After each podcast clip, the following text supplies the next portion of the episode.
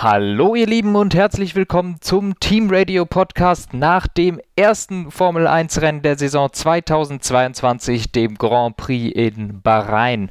Und ich glaube, wir hatten ein wirklich unterhaltsames Rennen mit einem fulminanten Finale. Ich glaube, dass wir so nicht erwartet haben, dass keiner erwartet hat, um genau zu sein. Ähm, das einen Leid des anderen freut, sagt man das so?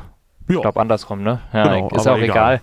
Auf jeden Fall ähm, ja, es sah zumindest nach dem ersten Rennen so aus, oder sieht nach dem ersten Rennen so aus, als könnten wir einen Titelkampf haben, einen primären Titelkampf zwischen einem alten Bekannten und einem, der da neu reinkommt. Und das werden wir heute besprechen und natürlich auch das Rennen. An meiner Seite der Dave. Moin, moin. Ja, äh, im Vorhinein wurde ja schon so ein bisschen gegrübelt. Red Bull habe noch nicht so maximal viel gezeigt.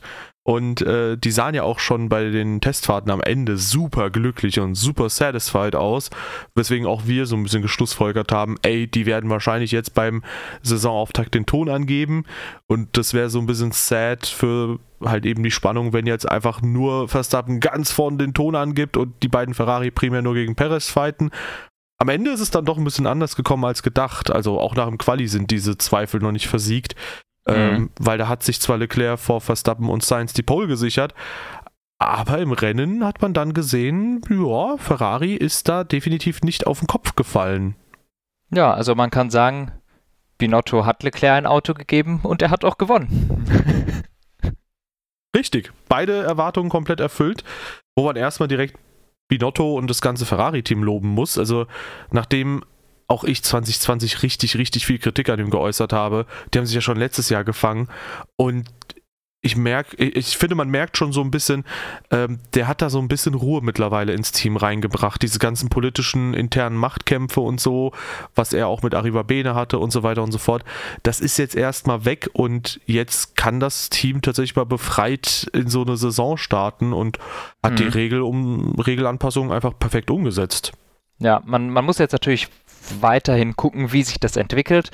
Äh, ich war ja in der Vergangenheit immer eher ein Kritiker von Arriva Bene und eher Befürworter von ähm, Binotto gewesen, auch davor für, für seine Entscheidung und sowas. Und das sah ja erstmal so aus, als sei das alles für die Hose.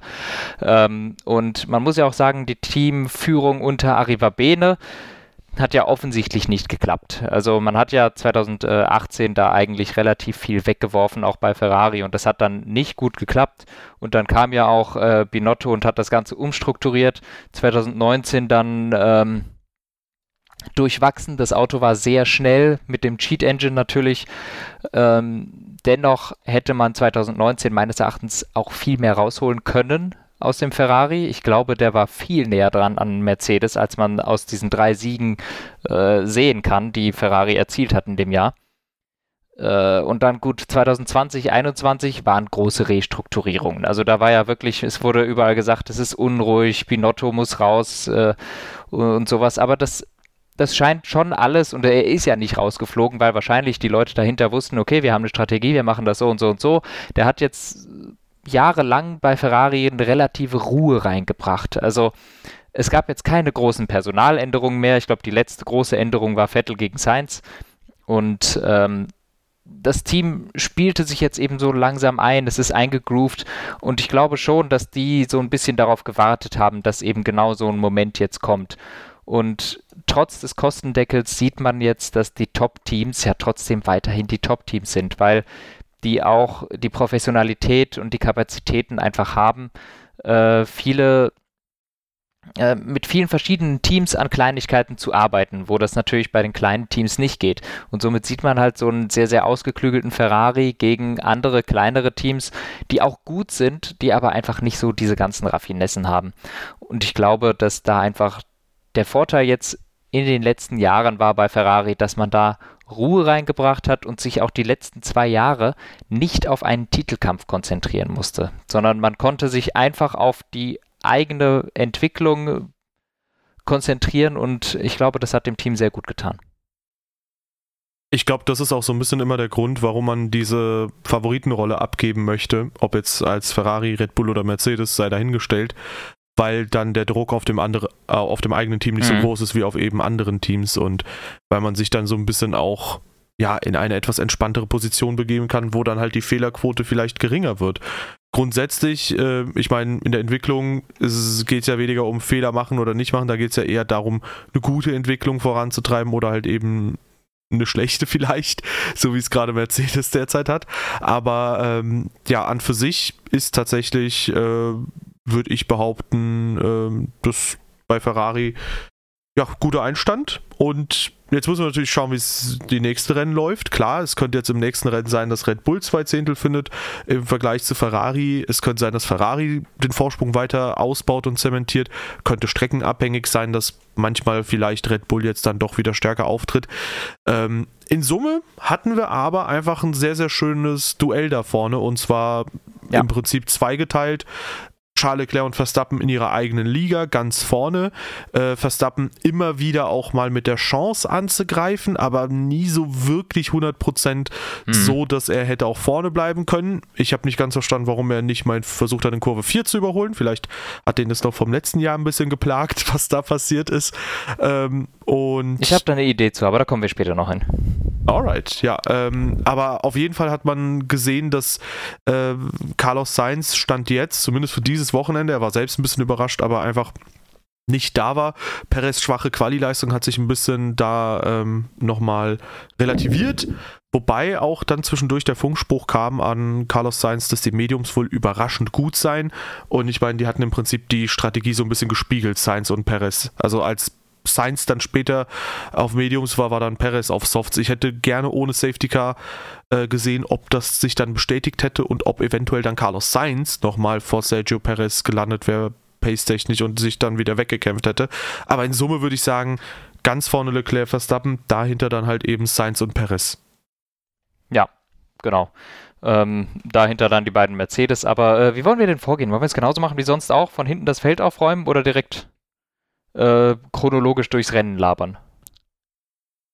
Äh, ja, müssen wir mal schauen, wie wir das jetzt von der Reihenfolge her machen. Äh, wir könnten auch gerne das teammäßig abhandeln. Ja, das würde ich ganz gern machen, so ein bisschen methodisch reingehen. Dann können wir wieder hinten anfangen. Äh, uh. Ich glaube, ich bin gerade beim Qualifying. Und da eben, wenn wir hinten anfangen, kommen Ei. wir auch direkt zu knackigen Sachen, ne? Ei. Aber wir kommen aber zu DNFs, ne? Direkt. Ja. Ja. Mit denen beginnt's. Pierre Gasly hat Barbecue gemacht. Ja, aber hat, glaube ich, gestunken. Also würde ich nicht, würde ich nicht gerne mein äh, Steak drauflegen. Oh Gott, Anton. ich wollte fast Würstchen sagen, aber da habe ich gedacht, das sage ich mal lieber nicht. Klingt Doch, komisch. Anton, ey. Doch, Anton. Schmeckt vielleicht nicht. Äh, außerdem sind, glaube ich, so Batteriedämpfer auch einfach ungesund. Äh, nee, äh, ich Dein weiß Steak ehrlich hat gesagt Batteriedämpfe? Nicht. Voila, der Motor von Gasly. Das ist ja alles auch die ganze, das ah. ist ja alles ah. geschmolzen darum und das heißt, dass ich dachte, auch die Batterie Steak. das abbekommen hat. äh, jedenfalls, ähm, die Karosserie ist außenrum auch ein bisschen angeschmolzen und so, da, da, da ist ordentlich geschmort, das Ganze. Äh, weißt du, was da los war? Ich weiß es nämlich nicht. Nö. Ich glaube, das Auto hat gebrannt. Mehr okay, weiß das ich glaube ich auch. Das ist auch so ungefähr meine Theorie. Ja, schade für Gasly. Ich meine, äh, war jetzt nicht so bombe viel Pace im Alpha Tauri drin. Ähm, sah eigentlich, ich würde sagen, von der Pace her schwächer aus als der Alpine. Äh, zumindest schwächer als ein Alpine. Aber ähm, hatte man sich vielleicht etwas mehr erhofft. Äh, fand ich, haben, haben mich jetzt im ganzen Rennen nicht besonders überzeugt, auch wenn Tsunoda jetzt Punkte geholt hat. Aber der war auch ziemlich glücklich mit diesem Safety Car, das eben durch Gasly ähm, ausgelöst wurde. Ja, also äh, insgesamt äh, Noda schwächer gewesen als Gasly. Trotzdem würde ich sagen, besser als beim ersten Saisonauftakt. Also letztes Jahr war das, finde ich, äh, schwächer, was ähm, Noda da präsentiert hat. Wurde aber eher hochgehypt, weil Gasly als Referenz sehr schnell raus war und ja, die ja. wahre Performance vom Alpha Tauri kaschiert hat. Äh, grundsätzlich, äh, ja, sad für die Honda-betriebenen Autos. Drei von vier sind nicht ins Ziel gekommen. Aber zumindest nicht alle drei mit dem gleichen Grund. Genau. Ähm, ich glaube, zu Gasly haben wir nicht mehr so gigantisch viel, ne? Nee, nee, hab ich nix. Aber vielleicht zu Verstappen. Ja, zudem haben wir, glaube ich, viel. Ich glaube, da können wir jetzt einfach ganz normal äh, das Rennen durchgehen. Verstappen genauso gut weggekommen wie Leclerc. Ähm, also alle da vorne relativ ähnlich weggekommen. Ich glaube, Hamilton ein bisschen besser als der Rest. Ähm, ansonsten gab es da jetzt nicht viel zu berichten am Anfang. Also er hat pff, Leclerc hat innen verteidigt, Verstappen hat sich außen hingesetzt, aber es war nie eine wirkliche Chance zum Überholen da. Und äh, insofern ist dann Verstappen nach, ich glaube, 15 Runden zum ersten Stop gekommen. Der Undercut scheint sehr powervoll gewesen zu sein hier und Verstappen hat man wohl gebremst auf den frischen Reifen. Da hat er sich auch später tierisch drüber beschwert. Und dann waren die beiden, nachdem Leclerc äh, auch an der Box war, schon zusammen. Und es ging, ich glaube, für drei oder vier Runden auch wirklich immer mal wieder hin und her. Und es war ein sehr, sehr schöner Zeig äh, Zweikampf. Es hat mir wirklich gut gefallen. Wo man aber auch sagen muss, der DRS auf den Geraden, der ist schon heftig. Mhm, absolut. Also, ähm, es wurde ja gesagt, der ist nicht mehr so powervoll dieses Jahr. Also der ist es ziemlich powervoll dieses Jahr, das kann man wohl mal sagen. Auch wenn man das Ganze ein bisschen relativieren muss, vielleicht erstmal, weil Bahrain hat auch in den letzten Jahren schon immer viele Überholmanöver gezeigt, weil es einfach zum Racing eine sehr, sehr gute Strecke ist. Das ist wohl eine Strecke, wo man verschiedene Linien fahren kann, wo die Dirty Air nicht ganz so schlimm ist wie auf anderen Strecken. Nichtsdestotrotz ist auf einer solchen Strecke dann das DRS in seiner jetzigen Form etwas zu powerful. Also ja. das war echt, echt viel. Also wenn du von acht Zehntel Rückstand ein Überholmanöver starten kannst, na gute Nacht, ne? Ja, absolut. Klar, ähm, das haben wir nicht überall im Feld so gesehen, aber ähm, ich habe das Gefühl, wenn du wirklich mal die Leistung komprimiert abrufen kannst, an einem Punkt komplett fokussiert, ja, dann ist halt wirklich RIP. Also dann äh, hat, hat der vorherfahrende Wagen überhaupt gar keine Chance mehr. Ähm, was ist deine Theorie, warum Verstappen nicht in Kurve 4 überholt hat? Meine Theorie ist, dass ähm, das die Schwäche des Red Bulls ist. Und zwar, ähm, was, was natürlich auch andersrum gesehen werden kann, du wirst sehen, was ich meine. Der Ferrari und alle Ferrari-Motoren hatten aus den langsamen Ecken extrem, äh, wirklich einen extremen Vorteil. Und ähm, ich glaube, Verstappen hätte es möglicherweise einfach nicht geschafft.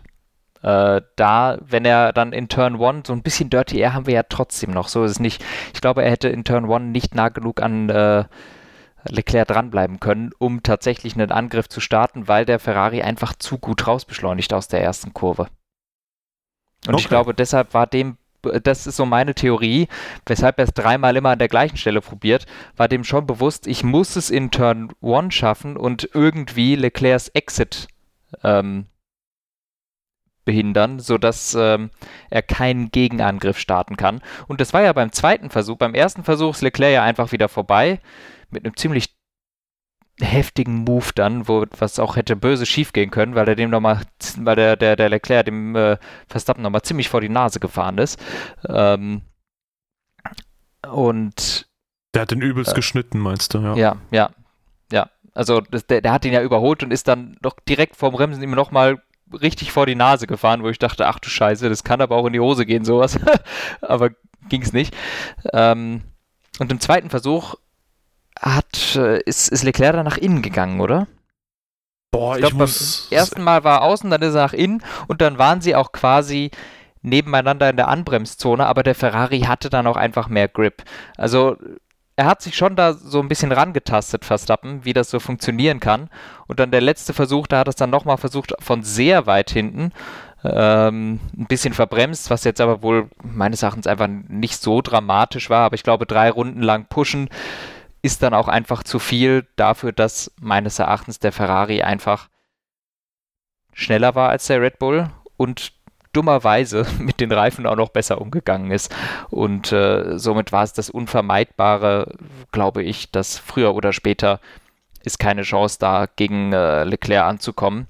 Was übrigens auch meine Sache ist, Verstappen hat sich ja beschwert, dass er äh, den Undercut hätte schaffen können. Das ist schön. Meines Erachtens hätte er den Undercut auch schaffen können. Es hätte aber nichts daran geändert, dass es nicht lange gedauert hätte, bis äh, Leclerc gnadenlos an ihm vorbeigezogen wäre.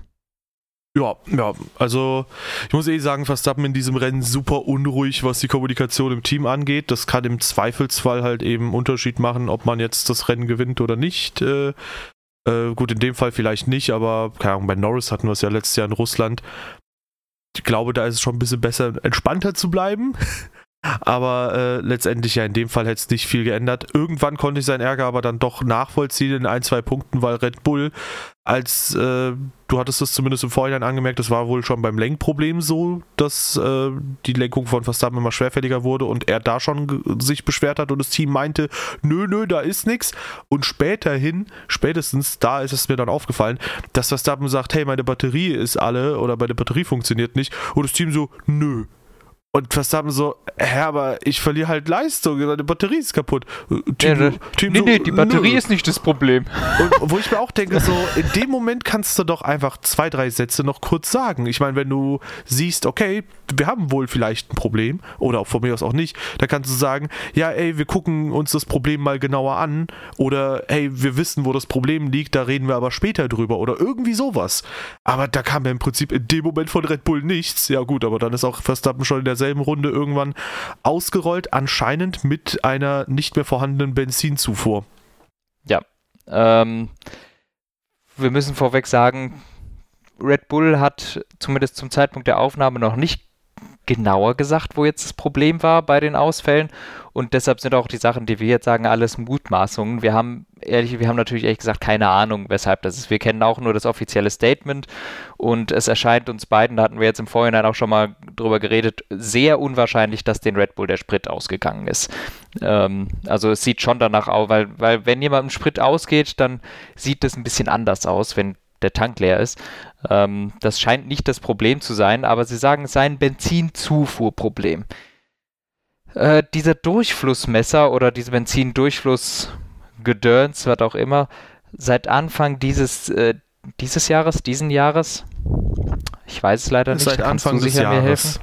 Seit Anfang des Jahres äh, ist das ein äh, Standardbauteil, das von der FIA vorgegeben wird, sprich, das haben alle das gleiche. Ähm, da gab es wohl irgendwelche Zuverlässigkeitsbedenken bei genau diesem Teil. Und allen Teams wurde trotz Park Fermé erlaubt, dieses Teil auf äh, irgendwelche Probleme zu untersuchen vorm Rennen. Jetzt ist die Frage, ist dieses Teil tatsächlich trotzdem kaputt gegangen oder hat Red Bull das Teil beschädigt, indem sie es aus und wieder eingebaut haben? Wir wissen es nicht. Und ich muss auch sagen, bei der Kommunikation, die Red Bull in den letzten 15 Jahren uns gegeben hat, würde ich auch mal sagen, wir werden das wirkliche Problem der beiden Ausfälle auch nie richtig mhm. erfahren. Auf jeden Fall, Verstappen, finde ich, sieht relativ klar nach einem Spritzufuhrproblem aus. Bei Perez sagen sie es auch, aber du hattest auch schon mal angemerkt, der Ausfall war ein bisschen anders.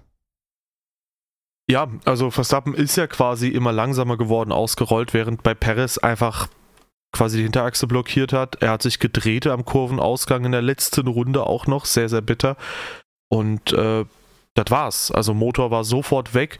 Und ich glaube, wir hatten es ja gerade eben schon so ein bisschen angesprochen, ich glaube, das äußert sich dann, also dieser Defekt äußert sich dann jetzt nicht unbedingt mit der Benzinpumpe darin, dass du halt eben nach und nach und nach und nach immer weniger und weniger, äh, dass du sofort Ausfall hast, sondern dass es halt eben so passiert, dass es halt nach und nach langsamer wird. Das Auto mal ein bisschen vielleicht stottert oder sonst was, aber bei Perez war halt der Motor sofort weg und fertig. Hm. Ich, ich fand es auch ein bisschen komisch. Also er, er kann ja nicht sofort weg gewesen sein, weil er sagte ja auch, er hat Leistungsverlust. Was aber bei Perez nicht so war, was aber bei Verstappen so war, Verstappen hat schon die ganze Runde geblinkt. Das sieht man ja immer von hinten. Sprich, der hatte schon keinen Elektromotor mehr. Perez hatte das aber offensichtlich schon noch, denn in den Sekunden vor seinem Ausfall wurde der natürlich schön gefilmt, weil Hamilton hinter ihm war. Und der hatte offensichtlich noch Batteriepower, denn er hat nicht geblinkt.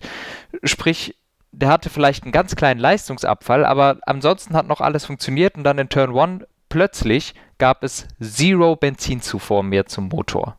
Also da muss ja die Benzinzufuhr einfach weg gewesen sein und der Motor geht dann logischerweise sofort zack aus. Ähm, aber bei Verstappen, der hatte ja schon die ganze Runde, schon, schon kein ERS mehr und dann ist das ausgefallen und irgendwie, vielleicht ist es das gleiche Bauteil, aber das sieht mir zumindest, es sieht nicht nach dem exakt gleichen Ausfallproblem aus. Ja. Sondern möglicherweise war es der, das gleiche Bauteil, was versagt hat, aber es hat nicht auf die gleiche Art und Weise versagt bei den Autos. Also für mich gibt es hier zwei Themen bei dieser Sache. Punkt 1, es ist natürlich unmöglich, an für sich einfach ein unzuverlässiges Teil als Standardteil zu etablieren. Da muss sich die FIA, die Formel 1, wie, wer auch immer das am Ende bestimmt, das, da stecke ich nicht drin in den Strukturen. Ähm, da müssen so. sie sich an die eigenen Nasen fassen. Und äh, ja, sich vielleicht auch mal fragen, ob das so eine kluge Entscheidung war. Ähm, vor allem da die Teams, ich glaube, das war bei Automotor und Sport so berichtet, äh, das war wohl auch der Grund, warum die Teams bei den Testfahrten keine vollen Renndistanzen am Stück abgespult hatten. Und ähm, weil sie halt so ein bisschen dieses Problem gerochen haben und ein bisschen Sorge hatten, dass sie an Trainingszeit verlieren, Testzeit verlieren. Aber an für sich muss man trotzdem sagen, 17 der drei, äh, insgesamt 20 Autos sind durchgekommen und drei davon halt eben nicht. Ja, ja. Alle drei sind Honda betrieben oder ich weiß, es ist mittlerweile anders gebrandet, liebe Zuhörerinnen und Zuhörer, aber es ist im Prinzip das Honda-Aggregat, was da drin steckt. Und ähm, ich könnte mir halt vorstellen, dass das vielleicht gar nicht mal so ein großer Zufall unbedingt sein muss. Und letztendlich ist das ein bisschen strange, weil letztes Jahr war der Honda-Motor extrem OP, was die Zuverlässigkeit angeht. Du konntest da wahrscheinlich auch mit dem Raketenwerfer draufschießen und das Ding geht nicht hoch. Ähm, und letztendlich äh, hatten wir jetzt direkt halt drei Ausfälle von vier mhm. Fahrzeugen. Pace, Schon sehr ungewöhnlich. Ja, also performance-technisch waren sie super, aber ja, bei den Ausfällen hoffen wir mal, dass sie das schnell aussortieren, weil ansonsten diskutieren wir nicht großartig lang darüber, dass Ferrari und Red Bull um den WM-Titel kämpfen, sondern dann nee. diskutieren wir, ob sie Platz 2 gegen Red, äh, Mercedes noch halten können. Ja. Ansonsten Perez ordentliches Rennen im Qualifying zwei Zehntel hinter Verstappen gewesen, ansonsten auch kein riesiger Abstand ähm, fand ich okay. Also fand ich jetzt nicht besonders enttäuschend oder besonders doll oder so. Der hatte eine ordentliche Perform Performance und Platz 4 auch im Grunde das, wo er mit dem Auto hingehört. Ja, also ich würde sagen, das war so zu erwarten bei Perez P4. Ja. Trotzdem natürlich schade, in der letzten Runde ein Podium zu verlieren. Ne? Ist schon ein bisschen shit. Ja, aber gibt Schlimmeres. Ja. Ja, ähm, äh, zum Beispiel in einem Auto zu sitzen, das gar nicht mal um Podiumsplätze mitfährt. Oder ähm, zu Hause zu sitzen und gar nicht mitfahren zu können.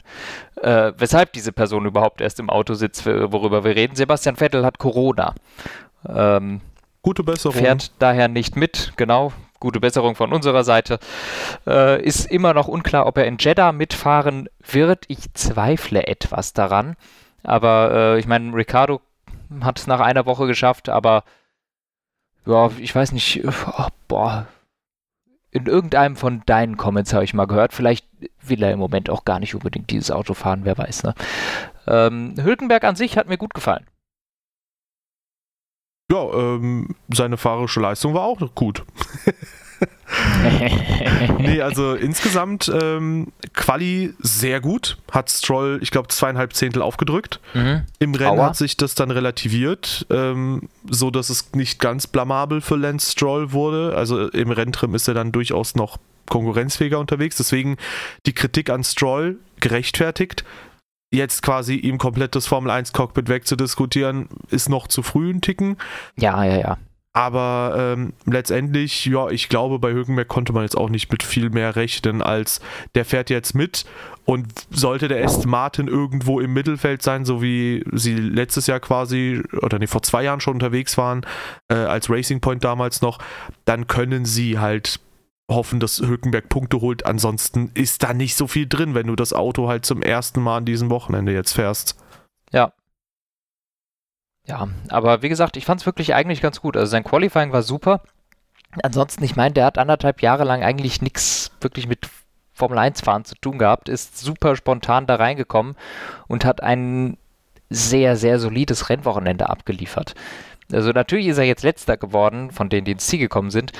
Aber wie gesagt, im Qualifying Stroll schlagen, der schon mehrere, viele Teststunden in diesem Auto hatte, seit Jahren fährt, das fand ich schon sehr bemerkenswert und wirklich hat, hat Stroll wirklich nicht gut dastehen lassen im Rennen. Äh, Quatsch, im Qualifying. Jetzt im Rennen konnte er das drehen, wo man aber auch sagen muss, einfach, ein Rennen ist schon noch mal härter als ein Qualifying. Deshalb äh, finde ich schon okay, dass Hülkenberg das dann nicht halten konnte. Aber ähm, guter Ersatz für Vettel auf jeden Fall. Ja, da du das jetzt so äh, spezifisch heraushebst, äh, habe ich ein bisschen Sorge dafür, dass das eventuell missverständlich, formulier äh, missverständlich formuliert war. Ähm, absolut keine Kritik an Nico Hülkenberg. Ich meine nur, im Rahmen seiner Umstände geht da halt wahrscheinlich einfach nicht viel mehr als das, so, was er am Ende nee. rausgeholt hat. Hat ja auch keiner von uns gesagt, oder? Also, ja, nö, nö, aber hätte du, ich jetzt nicht so Du hast es so in den Kontext gesetzt, so als äh, ähm, hätte, als könnte man quasi nicht mehr erwarten und als hätte ich, ich habe das so ein bisschen reininterpretiert, dass vielleicht ich eine höhere Erwartungshaltung dann letztlich hätte nee. haben können aus nee, meinen das, Äußerungen heraus. Das wollte ich so nicht raussagen. Okay, alles gut. Ich wollte es nur nochmal klarstellen, damit ist es klargestellt. Wollen wir den Teamkollegen gleich mit in die Diskussion reinnehmen? Das hatten wir teilweise ja, letztes Jahr gemacht. habe ich eigentlich nicht gesehen. Ja, ist halt so gesehen best of the rest dahingehend, dass er der beste Mercedes-Kundenwagen war auf Platz 12. Ouch. Kann sich da nicht so super viel von kaufen, glaube ich. Also die letzten sechs Zieleinfahrten sind halt wirklich die Mercedes-Kundenteams. Ähm, ich glaube tatsächlich, da kann man tatsächlich darüber diskutieren, dass Mercedes äh, Aggregat ist aktuell nicht das stärkste im Feld und hat durch den neuen Sprit und so wahrscheinlich die meisten Einbußen gehabt. Mhm. Ein bisschen was, wie gesagt, können sie vermutlich noch um wieder ausgleichen, aber ähm, ja, aktuell, ich glaube, es liegt nicht nur am Motor, aber die drei Kundenteams bei Mercedes, die bekleckern sich da auch absolut alle nicht mit Ruhm. Ja, ja, zweifellos. Ansonsten kann ich zu Strolls Rennen nicht viel sagen, muss ich ganz ehrlich zugeben. Ich habe den nicht viel gesehen und auch nicht groß verfolgt. Ja, ähnlich zu Latifi und äh, Albon wahrscheinlich. Latifi ja. grottenschlechtes Qualifying. Albon ins Q2 gekommen im selben Auto, während Latifi letzter ist.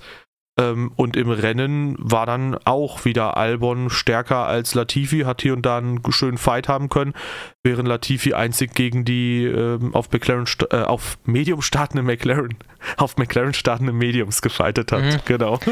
Ja, wo man aber auch da jetzt sagen muss, wieder, es ist äh, das gleiche Bild wie die letzten Jahre. Latifi im Qualifying ziemlich abgeschlagen, im Rennen auf jeden Fall näher dran gewesen an Albon. Also es war jetzt nicht mehr ganz so katastrophal und Albon auf jeden Fall im Qualifying auf, aus dem Auto eher mehr rausgeholt als drinnen ist, äh, weil die, die Reise ging tendenziell eher nach hinten als nach vorne.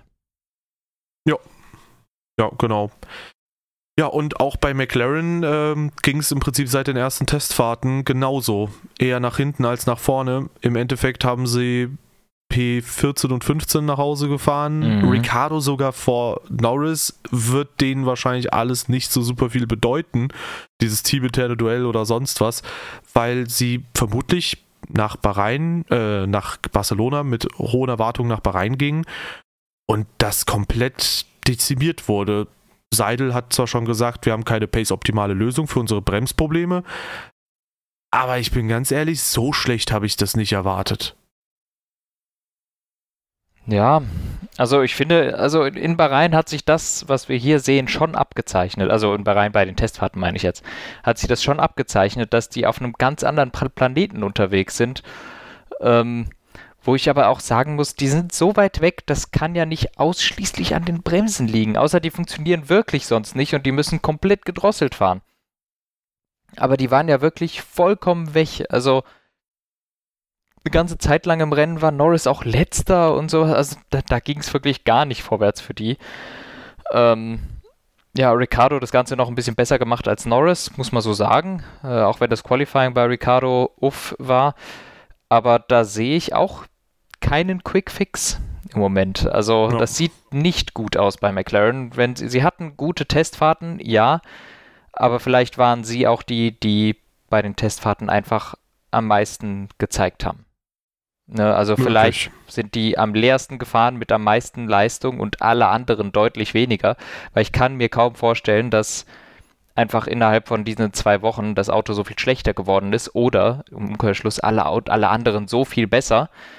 Ähm, ob es jetzt vielleicht wirklich an den, Reif äh, an den Bremsen liegt, weil in Barcelona war es noch ziemlich kalt, da überhitzen die nicht so. Jetzt in Bahrain war es natürlich super heiß und in Saudi-Arabien nächste Woche wird es auch heiß sein, schätze ich mal. Uff schwierig. Deshalb nein, auch nächste Woche holen die McLaren keine Punkte. Absolut, stimme ich dir zu. Ähm, das Ding ist, äh, folgende zwei Aspekte. Ähm, Punkt 1, Ricardo hatte nicht mal die äh, Trainingstage in Bahrain, was finde ich die Leistung nochmal umso mehr Stimmt. aufwertet. Ähm, Na, vielleicht hat Norris auch immer noch Muskelkater und kann deshalb nicht so schnell fahren. Willst du damit sagen, dass er ein Lauch ist oder was? Ähm, Übel. okay. nice. Ähm, nee, aber darüber hinaus, äh, zweite Anmerkung. Ich könnte mir schon vorstellen, dass Bremsen durchaus das Problem ist, weil guck dir mal an, was letztes Jahr Ricardo auf Norris gefehlt hat. Und da waren die Bremsen ja funktionstüchtig, nur kam Ricardo damit nicht klar. Dem hat eine gute mhm. Sekunde gefehlt, weil er wahrscheinlich einfach nicht das Vertrauen in die Bremsen des Autos hatte. Ja, und letztendlich äh, müssen wir mal schauen. Klar, es kann noch viel, viel mehr sein, aber ja, was die Mercedes-Kundenteams halt alle als Problem haben, ist, glaube ich, jeweils ihre eigenen Baustellen. Also die haben alle, glaube ich, nicht das exakt selbe Problem. Teilweise wahrscheinlich halt auch der Motor, ja. Ähm, aber ähm, die haben auch zusätzlich viele große Baustellen, glaube ich. Also Aston Martin ja. hat auch schon gesagt, im Windkanal sieht das Auto ganz anders aus als jetzt auf der Strecke. Ich finde es ein bisschen spannend, weil ich finde, der sieht optisch so ein bisschen teilweise vom Seitenkastendesign aus wie der Ferrari. Dass sie dann so ein ganz anderes Konzept als Ferrari wohl verfolgen und das Auto so viel anders und schlechter funktioniert, das ist ein bisschen überraschend, aber ja, die Frage ist, ob ein Sebastian Vettel wirklich äh, so, äh, so schlecht äh, sich quasi fühlt oder ob er so bedröppelt auch am Ende war, wenn er diese Gurke halt erstmal nicht fahren muss. Ja, na, früher oder später muss er sie wieder fahren. Also kommt er ja gar nicht drum rum, ne? Ja. Ansonsten eine Sache vielleicht, weil das äh, gegebenenfalls auch im Kommentarbereich oder von verschiedenen Leuten überlegt wird wahrscheinlich, kann man da noch Performance zugewinnen? Wie gesagt, über Sprit kann man wahrscheinlich noch einiges rausholen, dass man das optimiert. Und ich würde sagen, Punkt Nummer zwei ist, du darfst ja noch Upgrades machen. Du darfst halt nur nicht die Leistung im Fokus dieses Upgrades stellen. Du kannst aber sagen, hey, wir machen unseren Motor zuverlässiger äh, trotz Engine Freeze. Und dann kannst du über so ein Rennen gesehen halt eben mehr Leistung abrufen. Also wenn du standardmäßig, ja. sagen wir mal, 80% deiner Motorleistung abrufst, dass du dann sagst, ja gut, wir rufen jetzt 80,5% Motorleistung ab. Ja, ja. Ja. Das stimmt. Wir kommen zu Mick Schumacher im Haas. Elfter und es tut mir leid, liebe Fans, der einzige Ferrari-Motor, der nicht in die Punkte gekommen ist. Ähm, wurde auch ziemlich gebügelt von äh, Teamkollegen. Oh Gott, Kevin Magnussen. Ich, ich habe es die ganze Zeit gesucht und ich konnte gar nicht so weit nach oben auf die Liste gucken, dass der andere Haas ist. Fünfter. Unfassbar. Äh, der Haas ist richtig gut. Ja, merkt ihr, dass du nicht so weit nach oben gucken konntest? Da werde ich dir nach dem, äh, nach dem Podcast noch ein noch was zu sagen. Ähm, ja, also Mick Schumacher, ja, einziger Ferrari-Motor ohne Punkte. Am Ende habe ich leider während der Safety-Car-Phase nicht den Überblick gehabt. Hätte Haas dann auch auf frische Softs wechseln können, ohne dass Mick Schumacher quasi in das Pack ganz hinten gerät Boah, oder nicht. Ahnung. Aber so war das halt eine falsche Entscheidung, ihn auf den alten Softs zu lassen, weil der am Ende, oder auf den alten Reifen zumindest zu lassen, weiß ich, ob es Softs waren, aber so hat er halt einfach die Chance nicht wirklich gehabt, Punkte zu holen. Und äh, mhm. ja, trotzdem Mick Schumacher in der ersten Runde gedreht worden von Ocon. Der hat auch die Schuld dann auf sich genommen. Fand ich erstmal cool von Ocon. Ja, Punkt 1 ja. das. Äh, war, war, ja auch relativ straightforward, um genau zu sein. Ja. Aber trotzdem hast du ja noch die Leute, die da groß rumdiskutieren. Ja, ist halt Racing, ja, passiert und sonst was. Äh, nee, da war er sehr, mhm. äh, sehr, sehr ehrlich im Interview danach. Äh, Mick Schumacher meinte selbst, dass das Auto sich seitdem ein bisschen anders angefühlt hat. Ich sag mal so, man weiß jetzt nicht genau, lag es jetzt genau an dem Auto, dass das Auto so viel langsamer war dann im Rennen oder dass er halt ein bisschen weiter hinten war, whatever. Ähm, aber ich würde da jetzt stand, stand jetzt doch nicht so extrem Alarm schlagen, ähm, so aus Nein, Sicht von keines, keineswegs. Von Schumacher Fanbase. Ich würde halt einfach nur sagen, das ist jetzt im Moment so wenn man es böse formulieren will, der Reality-Check. Wenn man es gut formulieren ja. möchte, ist es halt einfach so aktuell die Wasserstandsmeldung. Wo steht Mick Schumacher, was halt eben seine fahrerische Karriere angeht? Magnussen ist ja. nicht der beste Fahrer aller Zeiten, aber auch nicht der schlechteste. Er ist eine gute Referenz, wo es jetzt erstmal heißt, wenn Mick Schumacher jetzt im Laufe der Saison sich immer näher an ihn ranwagen kann und vielleicht irgendwann sogar vor Magnussen ist, dann ist es ein sehr gutes Zeichen. Sollte ihm das nicht gelingen, prophezei ich ihm dann erstmal für die nächsten Jahre keine krasse Zukunft bei Ferrari oder einem anderen Top-Team. Ja, also ich finde auch ohne das böse zu meinen, kann man sehr wohl sagen, dass, äh, äh dass Kevin Magnussen der Reality-Check ist. Ähm, dass man da jetzt einfach gucken muss, weil letztes Jahr sah Schumacher einfach extrem stark aus gegen einen extrem schwachen Teamkollegen. Ähm, deshalb, ja, es, er wurde viel gelobt letztes Jahr. Guck mal hier, wie er wieder den Mazepin stehen lässt. Und ich glaube schon, dass äh, Kevin Magnussen jetzt ein bisschen da eine andere Nummer einfach ist. Und ich stimme ansonsten deinen ganzen Punkten zu. Ehrenhaft. Vielleicht stimmst du auch dem Punkt mit Magnussen zu. Ich glaube, du warst nie ein großer Freund von ihm, als er noch in der Formel 1 unterwegs hm. war. Ich glaube, er hat ja. sich allgemein viele Feinde gemacht. Ähm, auch dieses, diese Situation mit Nico Hülkenberg ist ja doch legendär. Dieses, äh, ja, ähm, die, du, du, du kannst äh, gerne an meinen Bällen äh, spielen. Ähm, aber, Nicht spielen, aber ja. Ja. Ignorieren wir dezent mal, was er gesagt hat, genau. Aber an für sich äh, finde ich an diesem Wochenende, also genauso wie Haas mittlerweile so gefühlt zum Publikumsliebling geworden ist, auch Kevin Magnussen habe ich das Gefühl, er enjoyt das super krass, dass er jetzt wieder ja. zurück ist. Ähm, und allgemein die Fans und er und das Team, die sind alle mega happy und ich kann nicht anders, als mich absolut mitzufreuen.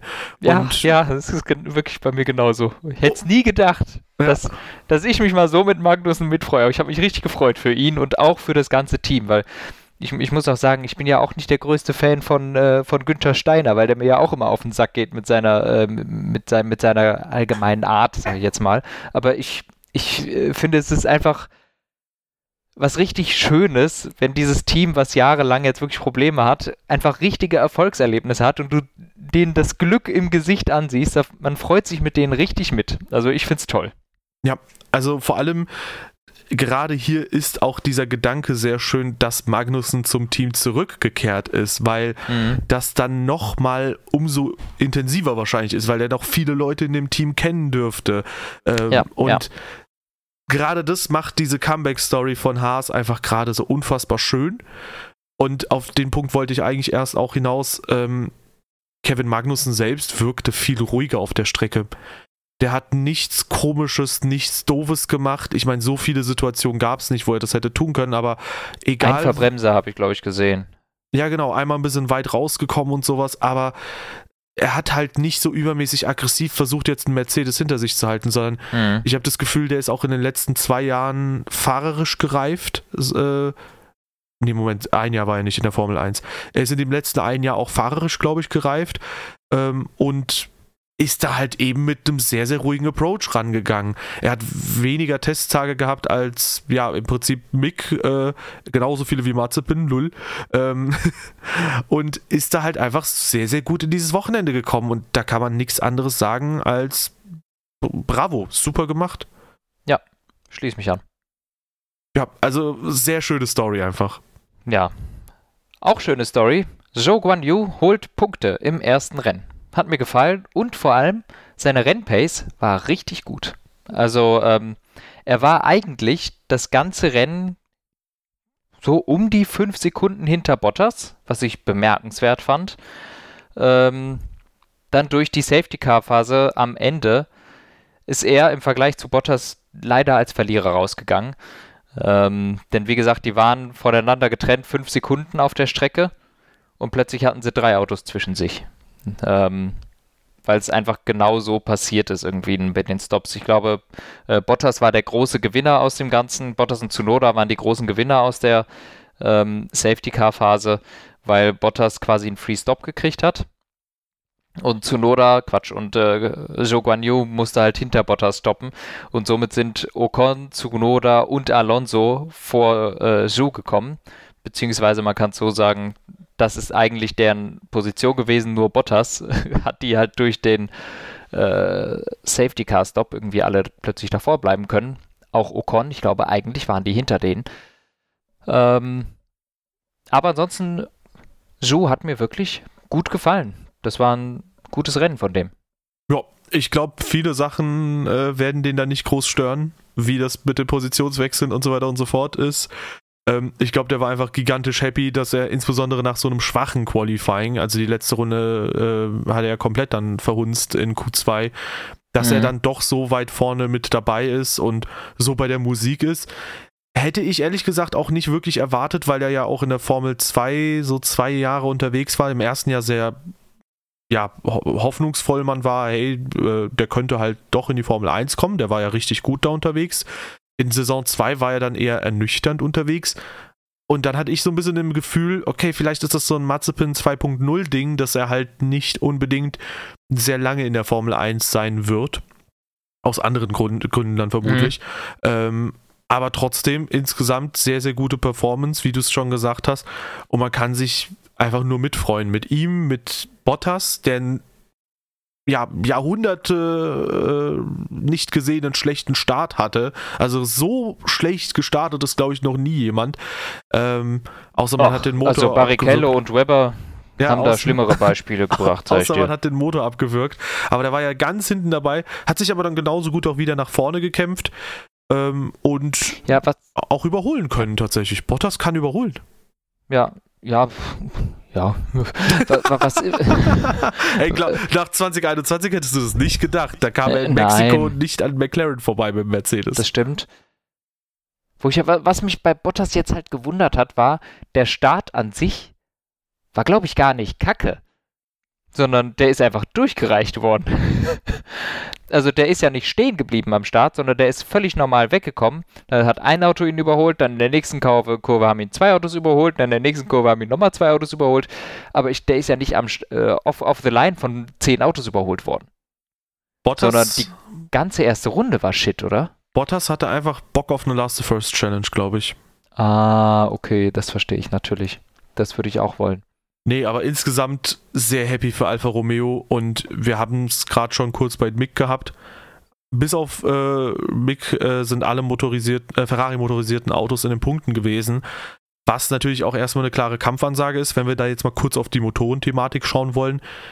Sechs Mercedes-Kundenteams nicht in den Punkten, nur ein Ferrari nicht in den Punkten, drei Honda-Aggregate fallen aus. Die zwei Alpinen kommen wir gleich zu, die sind in den Punkterängen zwei Mercedes-Autos sind halt auch so in einem Punkteränge und nur ein Honda holt am Ende Punkte. Ich meine, klar, jetzt kann man sagen, ja gut, wenn, äh, wenn hier äh, die Honda-Autos alle ins Ziel kommen, dann sieht es nochmal anders aus, dann hätte auch June nicht gepunktet. Aber dass es hätte, wäre wenn. So, und Stand jetzt haben wir es halt so, wie es ist, dass halt eben, ja, würde ich sagen, Ferrari wohl einen sehr guten, starken Motor hat und Berichten zufolge trotz jetzt eigentlich langsamerem Sprit sogar Leistung dazugefunden haben soll. Mhm. Ja, das kann sein. Auf jeden Fall sieht der Ferrari auch sehr, der Ferrari Motor auch sehr drivable aus. Also äh, ich habe jetzt schon aus mehreren Quellen gelesen, dass wirklich deren Stärke auch dann bei allen Ferrari-Motoren einfach die Drivability aus den langsamen Ecken raus sein soll. Die Und Fahrbarkeit. Leistung hat er auch noch. Die Fahrbarkeit für alle. Die Fahrbarkeit, die... sorry. ja. äh, Alpine. Ja. An sich, ich glaube, die Pace des Autos ist gar nicht so bad. Äh, das sah gar nicht schlecht aus. Äh, Qualifying Pace war gut. Ähm, Alonso hat in Q3 eine fürchterliche Runde gefahren, die eine halbe Sekunde langsamer war als die Q2-Zeit. Ähm, P7 wäre es gewesen. Er wäre ungefähr auf dem Niveau von Valtteri Bottas gewesen mit einer normalen Runde, hat er aber völlig in den Sand gesetzt. Und das Rennen bei Alonso durchwachsen. Also war eine Performance, das Auto hätte mehr gekonnt, meines Erachtens, beziehungsweise wir sehen es am Teamkollegen an Ocon, was in dem Auto eigentlich drinsteckt. Muss man dazu sagen, die sind zwei komplett verschiedene Versionen gefahren, weil Ocons Version kaputt gegangen ist im Training. Ähm, also Ocon ist das Auto gefahren, was sie bei den Tests hatten und Alonso die geupdatete Version ähm, mit den überarbeiteten Seitenkästen ob es jetzt daran gelegen hat, dass der Reifenverschleiß so hoch war oder ob Alonso sich noch nicht gescheit darauf umgestellt hat, ob es irgendwelche Setup-Sachen waren. Auf jeden Fall hat sich Alonso wie ein Wahnsinniger durch die Reifen gefressen und ähm, das hat dann natürlich überhaupt nicht geklappt. Also bei Alonso hätte man sich eine Vier-Stopp-Strategie vielleicht auch überlegen können, weil nach sieben Runden hatte der einen Pace-Drop, der wirklich unwahrscheinlich hoch war. Also ich glaube, kein anderer Fahrer im Feld hatte so sehr mit Reifenverschleiß zu kämpfen wie Alonso. Also Ähm, auch als dann Ocon, der ist die gleiche Strategie mit vier, fünf Runden Versatz gefahren und schon nach vier, fünf Runden konnte Ocon dann wieder eine Sekunde schneller pro Runde fahren. Das war ein riesen Reifendelta, was man bei Alpine hatte und auf jeden Fall ein, Problem, das, äh, das die erörtern müssen, woran das genau gelegen hat äh, weil Alonso ist eigentlich nicht dafür bekannt, dass er sich so durch die Reifen frisst oder die gar nicht versteht, dass, dass der quasi vier Stops machen muss. Ähm, Ocon hingegen fand ich gut, hat natürlich Schumacher umgedreht, Startgetümmel, Strafe gekriegt, zu Recht, yo, alles gut, hat die Strafe abgesessen und ist danach ein Rennen gefahren, äh, Reifen besser behandelt als der Teamkollege, dadurch schneller gewesen und verdienter siebter Platz gewesen. Ohne die Safety-Car-Phase hätte es P6 sein können. Ja. Ähm, hat mir gut gefallen. Ja, das äh, hast du gut zusammengefasst bei Alpine. Ich muss ehrlich gestehen, für Danke. mich ist Alpine, bitte, äh, für mich ist Alpine so ein Team, wo ich für dieses Wochenende nur so ein Schulterzucken bereit hatte. Weil ja, Pace ist ganz gut. Ja, Probleme bei Alonso, was die Reifen angeht. Ja, ist alles eigentlich ganz okay. Motor scheint zu funktionieren, hält auch ganz gut. Aber das ist halt nicht das, äh, wo Alpine halt hin will. Das sind halt nicht die Ambitionen und keine Ahnung, es gab viele Teams, die jetzt einen Schritt nach vorne und nach hinten gemacht haben und wo man relativ viel auch sagen konnte zu. Ich meine, McLaren allein schon oder auch Aston Martin und dass Williams so schwach ist, das hatte man nach der letzten Saison auch nicht so gedacht, glaube ich. Da hatte man schon die Hoffnung, dass das so ein etwas aufstrebenderes Team ist, das was Haas jetzt letztendlich auf die Beine gestellt hat. Während halt Haas, Alfa Romeo äh, nach vorne kommen. Alfa Tauri ist auch so ein Team, da kommen wir gleich zu, wo man halt ein bisschen so ein Schulterzucken hat, weil das so zwei Teams sind, die einfach komplett einen Schritt zur Seite gemacht haben. Ja. Ich meine, das ist schon mal besser als ein Schritt zurück, ne?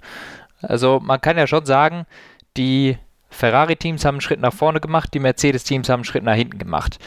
Äh, insofern, Alpine wurde jetzt von Haas überholt, von der reinen Pace her. Ich würde sagen, Alfa Romeo ist auf einer ähnlichen Pace. Mindestens die Quali-Pace der Alfa Romeo ist besser, aber Rennpace würde ich sagen, ist ähnlich.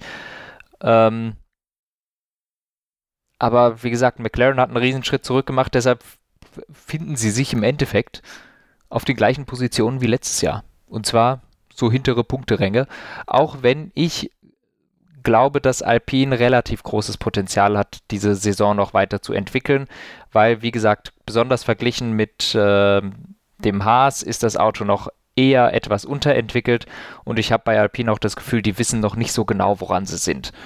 Ähm, deshalb sehe ich bei Alpine im Moment ganz gute Chancen, auf Haas-Niveau zu kommen und Alfa Romeo hinter sich zu lassen. Aber wie gesagt, für die Top-Teams, da reicht es einfach nicht für. Ja, ja, also die Frage ist halt, was genau der Anspruch ist. Ich glaube, Alpine hat eigentlich den Anspruch, doch deutlich ja. weiter vorne zu sein. Ähm, insofern aus der Perspektive ist es eine Enttäuschung. Andererseits habe ich mir dann auch gedacht, so ja, was habe ich denn groß erwartet bei Alpine? Und deswegen ist in Ordnung. Ich möchte da jetzt nicht zu negativ klingen, aber war jetzt auch nichts Bahnbrechendes. Am Ende aber trotzdem eine super Leistung von Ocon, weil insbesondere nach dem Quali habe ich das nicht mehr kommen sehen, dass der da nochmal, äh, ja, Alonso ja. Ja, förmlich fast um die Ohren gefahren ist, äh, zeitweise. Ja, völlig. Also ich, nicht nur zeitweise, eigentlich immer, sobald, also Alonso hat sich durch seinen ersten Satz Reifen so sehr durchgefressen, dass er die Strategie versetzt fahren musste. Und dann ist äh, Ocon ihm einfach immer wieder hinten, nicht hinten drauf, aber kam halt schnell an und war dann einfach auch äh, schneller und ähm, meines Erachtens Riesenprobleme bei Alonso mit den Reifen. Also das hat er wirklich gar nicht gut gemacht. Wie gesagt, müssen sie meines Erachtens erörtern, ob das äh, vielleicht auch einfach an den verschiedenen Fahrzeugspezifikationen liegt. Ja, ähm, eine Sache, die wir vielleicht jetzt gerade auch reinwerfen können, weil ich das dann doch ganz interessant finde, ähm, Thema Reifen. Ich hätte nicht gedacht, dass wir quasi drei Stops sehen werden. Das war doch irgendwie viel mehr der Abrieb als mhm. gedacht. Mhm. Finde ich aber geil. Vor allem, weil sie auch die härtesten Mischungen haben, äh, mhm. hatten hier. Ich weiß nicht, wie es in den letzten Jahren in Bahrain war.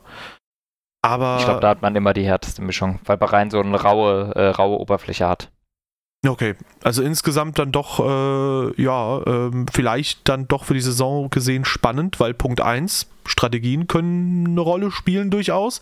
Ich meine, die letzten Jahre war eher die Zwei-Stop dann die schnellste Strategie, wenn ich mich nicht täusche. Ja, ähm, jetzt war es die.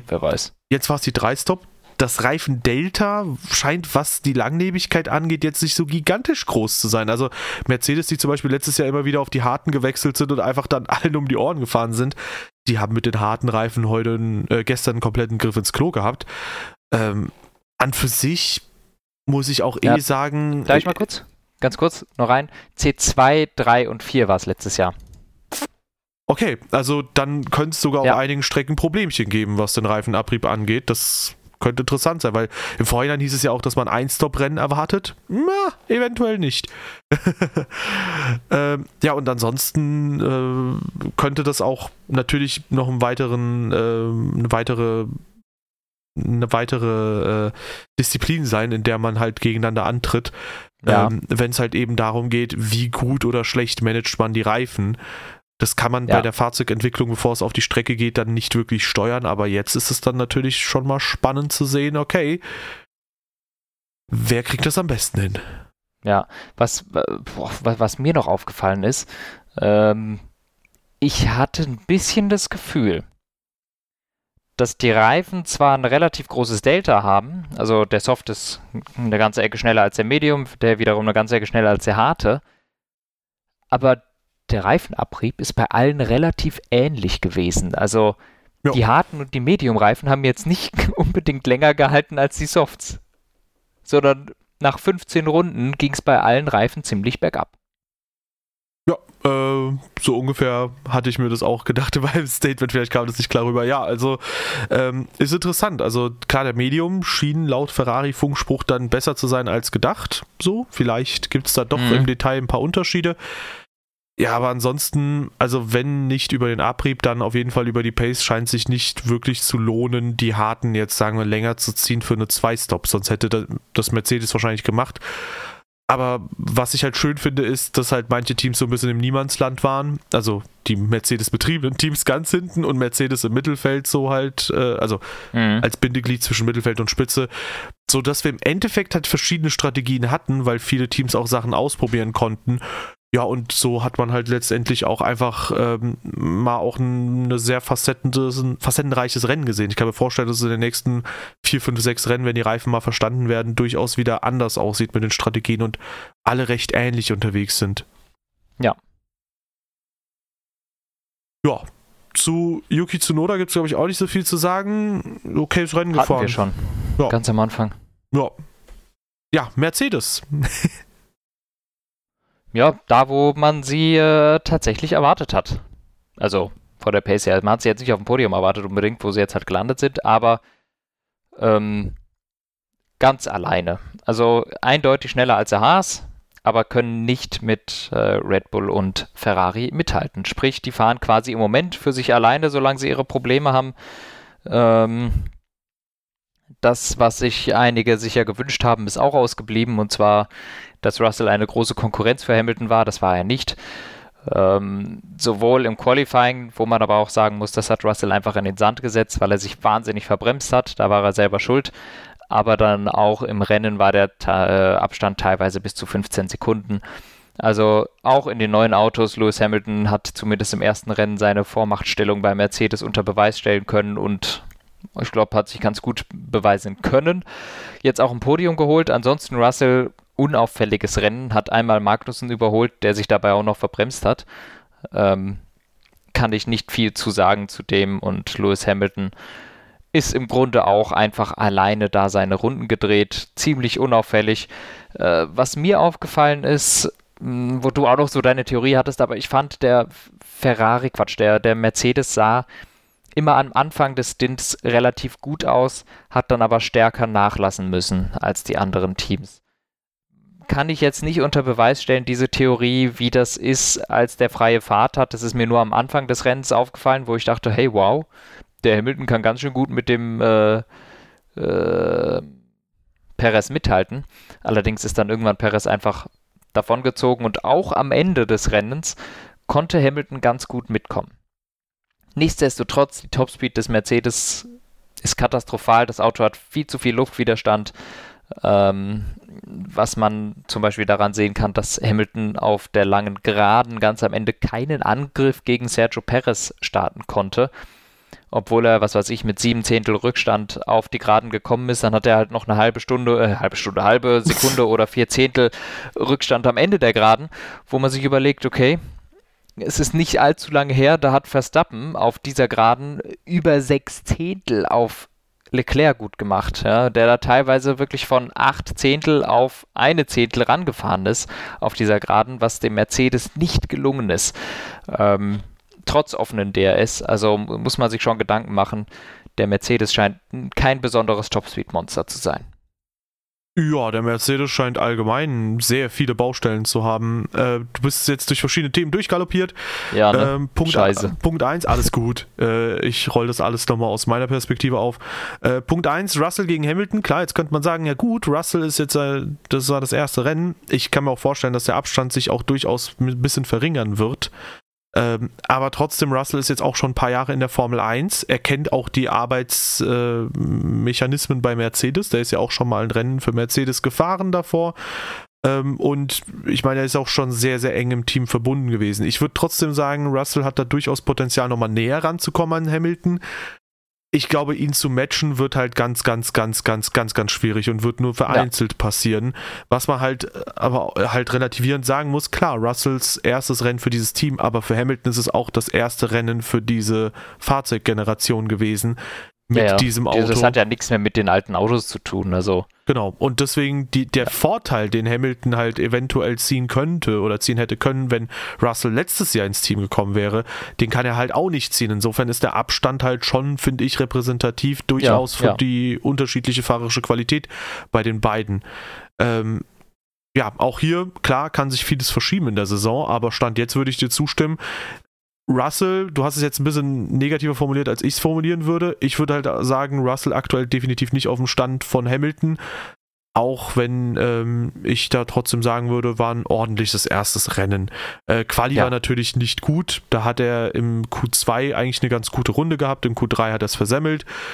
Ähm, und ja, dann aber von 9 auf 6 nach vorne gekommen im regulären Rennverlauf. Schadensbegrenzung an der Stelle. Ja, und meine Theorie, warum Hamilton da ganz gut durchaus mithalten kann mit äh, Perez und äh, Sainz anfangs auch vor allem, ähm, also Punkt 1, klar, guter Start, sehr, sehr gut weggekommen. Das war, finde ich, der einzige Start, der sich wirklich von anderen abgehoben hatte, da vorne an der Spitze. Und ja. dann habe ich halt so ein bisschen das Gefühl, zum einen, das würde mit dem Luftwiderstand zusammenpassen und zum anderen mit dem Thema Porpoising, dieses Aufsetzen auf, den, äh, auf die Straße wenn du halt eben im Windschatten bist, wenn du DRS aktivieren kannst, dann hast du grundsätzlich nicht so viel Abtrieb auf den Geraden und dadurch wird dein Auto nicht so tief an den Boden gepresst, dass du halt im Zweifelsfall aufsetzt. Ich glaube, Mercedes hat das Auto auch grundsätzlich höher gesetzt, damit sie halt eben diesen, dieses Aufsetzen verhindern können. Hat sie in den langsamen Kurven Performance gekostet. Aber ähm, ja, ich denke, das Ergebnis ist klar. Mercedes macht teilweise, wenn sie das Auto tief setzen, zu viel Abtrieb, muss das Auto höher setzen, um halt eben weniger Abtrieb zu haben, was ihnen dann in langsamen Kurven äh, schadet. Ansonsten haben sie halt einfach freistehende Hinterreifen zum Beispiel, was auch Luftwiderstand kostet oder Luftwiderstand produziert, ähm, ohne wirklich einen riesigen Mehrwert zu haben. Und äh, long story short, Mercedes ist aktuell zur Spitze, sowohl im Quali als auch im Rennen. Ja, würde ich sagen, wenn sie wahrscheinlich einen guten Tag haben, eine halbe Sekunde weg, bis hin zu fast einer Sekunde.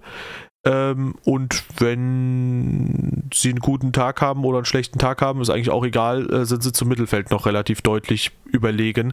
Ja. Was halt interessant ist, weil eigentlich hätte man nach dem Quali gedacht, okay, wird da Haas vielleicht sogar noch mal eventuell Mercedes gefährlich werden können oder nicht, ist halt komplett gar nicht eingetreten. Also im Renntrim scheint das dann doch im Vergleich zum Mittelfeld deutlich besser zu funktionieren. Ja, ja ja, warum Hamilton dann doch vielleicht irgendwann komplett hat abreißen lassen müssen gegen Sainz und äh, Perez. Ich glaube, das lag halt schlicht und ergreifend daran, dass die Reifen wahrscheinlich auch irgendwann ein bisschen abbauen, wenn du halt die ganze Zeit im Windschatten entlang fährst. Aber ich könnte ja, mir, halt, könnt mir halt vorstellen, ey, wenn Mercedes sich im Windschattenfenster halten kann, ja, dann passt das halt auch eigentlich ganz gut. Ähm, und wenn sie so ein bisschen noch ähm, DRS mitnehmen, weil dann können sie die Probleme durchaus kaschieren. Aber aktuell ist dieses Auto gut genug für P5 und P6. Sie ja, müssten wo man auch sagen muss, es waren über 30 Sekunden nach 40 Runden Abstand. Also das ist schon knackig. Ja, sie müssen halt jetzt hoffen, dass sie vielleicht spätestens bis Barcelona dann Upgrades bringen, die auch wirklich das Auto wesentlich verändern, weil die Struktur des Autos man muss es so ein bisschen ins Verhältnis setzen. Ey, im Endeffekt sind sie halt deutlich besser unterwegs als Aston Martin, zum Beispiel mit breiten Seitenkästen und so. Aber hm. ich glaube grundsätzlich, sie haben aufs falsche Pferd gesetzt, so ein bisschen. Ähm, und wenn sie das halt relativ schnell gefixt bekommen, könnten sie bis halt so Barcelona, Monaco Punkte hamstern. Aber das muss auch dann die Phase sein, da hatte ich dir anfangs so ein bisschen äh, halb widersprochen, als wir vor dem Podcast noch gequatscht hatten. Aber das muss spätestens die Phase sein, wo sie auch auf Augenhöhe mit den anderen Teams sein müssen, wenn sie WM-Hoffnung haben wollen.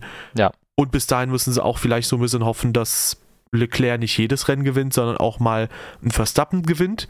Der darf jetzt aus Mercedes-Sicht wahrscheinlich dann zwei, drei Rennen mehr gewinnen, als sie es sich ursprünglich erhofft hatten, weil der jetzt halt null Punkte nach Hause genommen hat. Ja, eben, ist ja ganz praktisch. Und dann muss auch vielleicht mal Sainz ein Rennen gewinnen oder vor Leclerc beenden. Ich glaube, das würde Mercedes ganz gut schmecken. Aber das ist quasi das, was Mercedes jetzt hoffen muss, damit sie dann im WM-Kampf nochmal eingreifen können ja. in diesem Jahr. Ja, aber ansonsten sieht es da wirklich eng aus. Also das, äh, da, da hatten wir, wie, wie du gerade schon gesagt hast, davor schon mal drüber geredet. Wenn da jetzt in den nächsten fünf Rennen die das nicht schaffen, dann ist der Zug nach vorne einfach abgefahren. Ne? Und ähm, dann sieht es eng aus für Mercedes. Aber ich glaube, wir haben genug über Mercedes geredet. Endlich, dass man so lange darauf wartet, ne, dass man über die reden kann. Ferrari. Ja, die fahrerische Leistung, die hatten wir durchaus ein bisschen eingeordnet. Ähm, Science ordentlich, aber nicht optimal. Ja, Und das, hab, das haben wir, glaube ich, vor dem Podcast gemacht. Ich glaube, wir, wir, haben die noch gar nicht eingeordnet, oder? Ich glaube, wir haben am Anfang, hatte ich so ein bisschen gesagt, Leclerc und Verstappen in ihrer eigenen Liga. Ah, und okay. dahinter mhm. Sainz und Perez ah, okay gewesen, also ganz gut gewesen. Äh, ja, also letztendlich Ferrari gigantisch gut. Also Sainz, regulär wäre es P1 und P3 gewesen, dadurch, dass Sainz nicht ganz an äh, Verstappen dran war. Kann sich natürlich alles irgendwie noch ändern, aber ähm, ordentliches Ding. Ferrari gigantisch gutes erstes Rennwochenende mhm. und Leclerc muss man sagen, der wurde in der Vergangenheit auch häufiger mal kritisiert hier und da, ähm, nicht durchdacht gefahren und so weiter und so fort. Der hatte echt viele super smarte und super gute Szenen in diesem Rennen drin. Allein der Safety Car Restart war eine absolute 10 von 10. Weil Verstappen sich das so ein bisschen in, wie in Abu Dhabi. Boah, das war aber auch wirklich eine 0 von 10 von Verstappen. Ja, genau. Verstappen hat sich halt gedacht, so ein bisschen wie in Abu Dhabi, ich setze mich jetzt mal neben den Gegner. Was er halt nicht bedacht hat, ist, dass er in der letzten Kurve dadurch seinen gesamten ja. Exit komplett ja. verbaselt hat. Und Leclerc ist dem so schnell davongezogen, was zur Folge hatte, dass Leclerc äh, Easy Snack sofort Verstappen aus dem DRS-Fenster raus hatte und es bei Verstappen erstmal gedauert hat, bis er Sainz aus dem DRS-Fenster raus hatte ja. und erstmal gegen Sainz kämpfen musste. Aber so doof das in der Situation von Verstappen war, es war mega smart von Leclerc, ähm, wie er das alles gehandelt hat. Und das Timing war perfekt. Und ich glaube, bei Leclerc kann man an diesem Rennwochenende keine Kritik ausüben. Pole geholt, nee. Rennsieg geholt, alles super gemacht. Schnellste Runde auch, oder? Schnellste Runde, genau. Ich glaube, der hat alles. Ja. Also, das waren wirklich 10 von 10 Wochenende von ihm. Super gemacht, keine, keine Frage. Ansonsten Carlos Sainz hatte das ganze Rennwochenende etwas Probleme. Ich glaube, der ist sehr zufrieden mit P2. Ähm, der konnte in den ganzen Trainings gar nicht mit Leclerc mithalten, wusste nicht genau, woran es gelegen hat. War dann im Quali schon sehr zufrieden und jetzt das Rennen ist für ihn, glaube ich, gut ausgegangen. Und ähm, da können wir uns sicher, je nachdem, wie Verstappen da noch mit reinspielen kann, trotzdem auf einen guten Fight zwischen den beiden äh, freuen, weil ich denke eher, dass Sainz ein eher schwaches Wochenende jetzt hatte und der sicher auch noch ein paar Mal äh, gefährlich werden kann für Leclerc. Ja, ich denke auch, über die Saison gesehen wird es auf jeden Fall ein ausgeglicheneres Duell werden. Was Ferrari manchmal wahrscheinlich Punkte kosten könnte, aber größtenteils glaube ich Außer auch. man ist eh immer auf 1 und 2, ne? Also. Auch dann, also äh, Brasilien 2019 könnte sich wiederholen. Bitte was? Ähm, nee, aber äh, tatsächlich würde ich sagen, im Wesentlichen wird es Ferrari helfen, weil dann kann Verstappen nicht mehr so einen Undercut gegen Leclerc versuchen, weil der dann halt auch einfach vielleicht komplett aufs falsche Pferd setzt. Also ähm, wenn der dann irgendwie von beiden Ferrari plötzlich äh, geschluckt wird über die Strategie, dann ist das halt auch nicht so geil. Aber ja. gucken wir mal. Also sehr, sehr spannend. Ansonsten eine Sache interessant, äh, die hätten wir bei Hamilton vielleicht ansprechen können, aber hier hatten wir das auch. Äh, Thema Outlabs nach dem äh, Boxenstopp. Wir hatten das zum Beispiel äh, also Hamilton hatte halt ein Riesenproblem, der hat da die erste Kurve komplett verhunzt und hat die harten Reifen erstmal lange nicht auf Temperatur bekommen. Äh, die Heizdecken sind nur noch 70 Grad heiß und damit kühler als zuvor, was letztendlich dafür sorgt, dass man durchaus auch, obwohl der Undercut sehr stark ist, da stimme ich dir zu, dass man trotzdem ein bisschen vorsichtig sein muss mit dem Undercut. Ja, ja wo, wobei ich auch da wieder sage, ich glaube, das wird auf den, auf, auf folgenden Strecken wird das ein viel größeres Problem. Auf Strecken mit einem sanften Asphalt wird das viel schwieriger als auf einer Strecke wie Bahrain, die wirklich einen extrem aggressiven Asphalt hat, wo du wahrscheinlich, wo du ziemlich flott deine Reifen auf Temperatur kriegst. Ja, und ansonsten ist tatsächlich, ähm, ja, also äh, ich glaube tatsächlich, dass das ein Vor- und Nachteil sein kann für den Undercut. Äh, weil einerseits kannst du natürlich sagen, hey, ähm, ja. ich habe das Problem, dass meine Reifen kühl sind. Andererseits, wenn du es schaffst, in dieser Runde aufzuschließen, dann hast du den großen Vorteil, dass dein Gegner halt dieses Problem hat, dass die Reifen genau. extrem kühl sind und dass du dann überholen kannst. Wird interessant, ja. wird spannend. Ja, aber ansonsten, Key Takeaways von diesem Rennwochenende äh, gab zehn Fahrer, die Punkte geholt haben. die WM-Tabelle müssen wir da nicht großartig thematisieren, was die Fahrer angeht, glaube ich.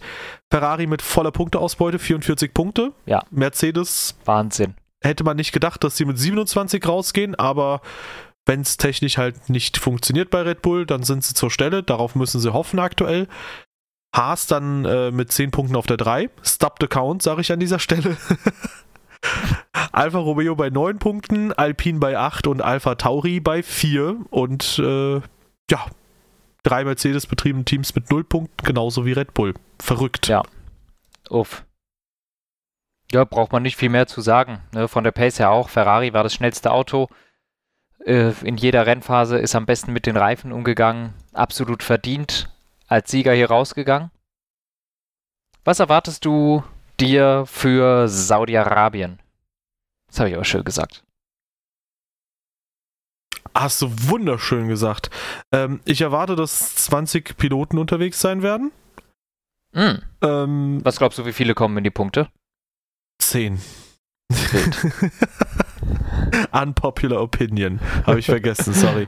Ähm, ja, also ist jetzt halt eine schwierige Frage. Ich könnte mir vorstellen, dass es das ein oder andere Kräftefeld Deshalb habe ich sie dir gestellt, damit du sie nicht mir stellst. Nice. Ich könnte mir vorstellen, dass es die ein oder anderen Kräfteverhältnisse gibt, die sich da ein bisschen verschieben. Welche denn zum Beispiel, Anton? well, äh, ja, ja, ähm, ich glaube, Red Bull wird näher dran sein an Ferrari. Äh, und zwar aufgrund der Tatsache, dass es viel Topspeed, viele schnelle Kurve sind und diese ganzen Haarnadel wie Turn 1, dann die Haarnadel äh, im zweiten Sektor, Turn 10, auch in Bahrain, das ist ja wieder so eine Art Haarnadel und auch die letzte Kurve, da hatte Red Bull Probleme gehabt in Bahrain. Diese ganzen langsamen Kurven, die gibt es sehr, sehr wenig in äh, Saudi-Arabien. Um genau zu sein, gibt es eigentlich die erste Kurve und die letzte Kurve. Ich möchte an dieser Stelle anmerken, wenn Anton über Haarnadelkurven spricht, dann meint er meistens langsame Kurven. Ähm, äh, weil die letzte Kurve ist definitiv keine Haarnadel, aber eine langsame nee, Kurve. Das, das, das habe ich auch, glaube ich, so gesagt. Und die letzte Kurve, ah, ja, die, die, ich nicht als Haarnadel meinte. Okay. Ähm, ähm, nee, also ich stimme dir zu. Ich ja. äh, glaube, dass sich durch diese andere Streckencharakteristik vieles verändern kann. Ich könnte mir zum Beispiel vorstellen, klar, der Mercedes ist draggy as hell, aber der könnte durchaus auch äh, ein bisschen mehr Spaß haben in äh, Jeddah, weil das eine Strecke ist, wie du gesagt hast, die sehr schnell ist, die viele schnelle Kurven hat, wo du ja. nicht darauf achten musst, ähm, dass du die langsamen Kurven irgendwie auch ein bisschen mit Pace Optimum fährst. Das heißt, Mercedes kann von Anfang an das Auto viel höher setzen, weil es jederzeit durch quasi die Aerodynamik runtergedrückt wird ähm, und hat im Prinzip nur Einbußen in der ersten Kurvenpassage, in den ersten zwei, drei Kurven und in der letzten Kurve. Fertig. Ja. Und dann ja. sollte das alles Paletti sein, was das Auto angeht. Aber ich Sprich, glaube, unsere Prognose ist, dass Mercedes ein bisschen besser ist als in Bahrain. Sprich, sie sind etwas weiter vorne im Nirgendwo, aber immer noch im ja, genau. Nirgendwo. Genau. Mercedes ja. wird nach 30 Runden, nee, nach 40 Runden keine 30 Sekunden, sondern nur 15 Sekunden Abstand haben, auch weil es einen Safety Car geben wird. Ich hätte 25 gesagt, aber ja. Ja, weil es einen Safety Car geben wird nach 10 ah, Runden. Ah, ja, ja, okay. Ähm, ja, ansonsten äh, müssen wir halt schauen, wie das bei den anderen Mittelfeldbetrieben ja, Teams dahinter halte ich mich raus, das ist mir alles zu eng. Also ich glaube, McLaren wird die Probleme noch nicht gelöst haben. Nee, die bleiben da hinten. Genau. Äh, Aber Aston Martin bleibt da hinten. Aber genau, der Rest sage ich nichts. Auch Williams wird, glaube ich, weiter hinten bleiben. Ja. Ähm, ich glaube, die Leute, die jetzt schon sehr gut performt haben, ein Bottas, ein Magnussen, die werden auch da safe Punktekandidaten sein. Punkte-Kandidati, wegen Ferrari-Motor, you know. Ja. Sehr gut. Italienisch für Punktekandidat. Ey, krass, ich kann kein Italienisch. Buenos ich dias, schon. Monsieur. war, das, war das Spanisch? War das Spanisch? Das war Italienisch. War das Italienisch? Okay, gut. Ich war mir selbst nicht sicher. Nein! Ja, verunsichert Buenos Dias, Walla Bruder, Buenos Dias ist Spanisch und ich Monsieur weiß. ist Französisch.